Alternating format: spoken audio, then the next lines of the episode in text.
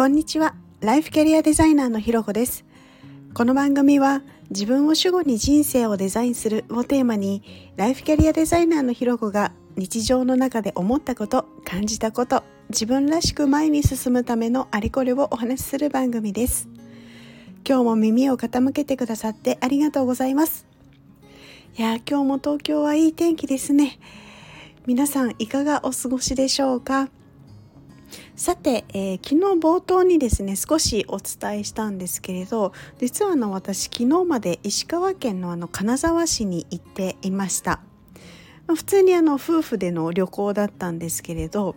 あの私たち夫婦ってお互い晴れ男晴れ女なんですよね。ただなぜか2人で一緒にどっかに行こうとするとほぼほぼ悪天候なんです。晴れることがまずない。でまあ、今回もですねあの漏れなくその何ですかねルールみたいなものに当てはまってしまって、まあ、あの初日からめちゃめちゃ土砂降りだったりとか、まあ、雪にすごい降られたりみたいな感じでした。まあ、ただ雪に関しては、まあ、普段こんなに雪降ったりとか積もったりっていう風景をあの見ることがないので、まあ、なんか綺麗だなみたいな風に思ってたわけです。でもですねあの見てるとそこには、まあ、住んでる地元の方があの当然のように雪かきをしていたりで道路は路面凍結防止のためのこう水が出るようなインフラが整っていたりこうやっぱり観光で行くのとやっぱりそこで生活するっていうのはあの違うんだなっていうのをなんか改めて感じたところでもありました。であの、まあ、なのでそんなこう体験を通して今日はこう感じたことをお話しできたらななんていうふうに思ってるんですけど例えばこう雪一つとっても東京だと例えば積雪12センチぐらいでもニュースになってあの電車が止まるかどうかとか、まあ、通勤とか帰宅ラッシュが大変なことになったりするんですよね。でもなんかこう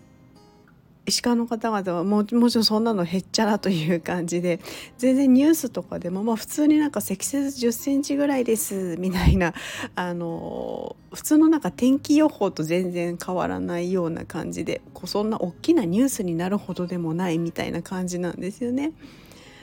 でなんかそういう違いをこう現地で見て肌で感じてこうなんとなくこうそういう雪国ってそういうところなんだろうなみたいなことを漠然とこう想像してたりとかしても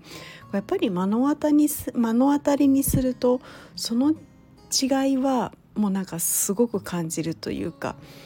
あの例えば木に積もっている雪がこうガサッと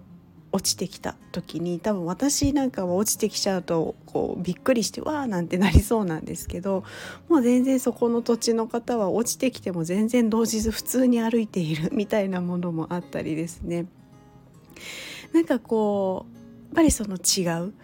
ところこう自分のいる土地のことがこう当たり前じゃないというか標準ではないっていう感覚をすごくこう感じさせてもらったような気がしています。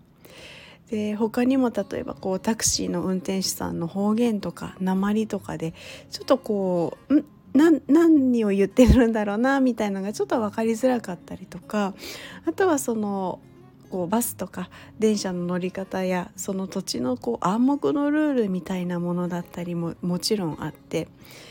やっぱりこう同じ日本の中でも違うんだなまあ、違うのは当たり前なんだとは思うんですけれどでもやっぱり改めてこう考えるのと肌で感じるのって違う。でいつも普段あの同じ場所で生活してたりするとついそういう違いに意識が向かなかったりこうなんか一種の多様性みたいなものだとも思うんですけれどこう東京の人から見てこうなまっていたりなんかこうルールが違う例えばエスカレーターの右寄りか左寄りかなんていうのもあると思うんですけど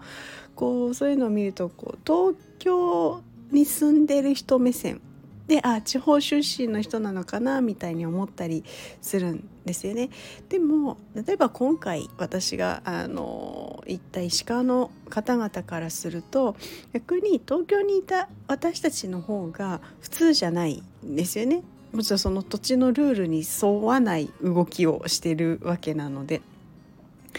でこれって海外も同じようなところただ海外の方がもうその違いはもうなんだろうすごく大きすぎて、まあ、すぐその違いはわかる。なので、まあ、海外に行くと視野が広がるっていうことをよく言うんですけれどこう日本国内でもこういうふうにこう十分違いをこう楽しめて視野が広がる感覚だったなあなんていうことを感じました。で今回はこう石川だったんですけれど前に行ったお隣の石川の隣の富山とかもとあの石川も全然違うし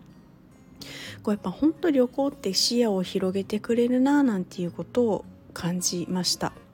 でそれも先ほども言ったみたいにその海外旅行だけではなくて国内旅行も十分その視野を広げるっていうところにすごいつながるななんていうことをあのすごく実感させてもらえるような旅になりました。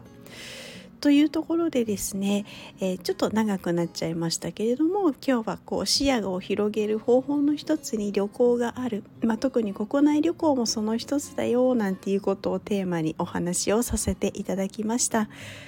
ここまで聞いてくださってありがとうございます。それではまた次回お会いしましょう。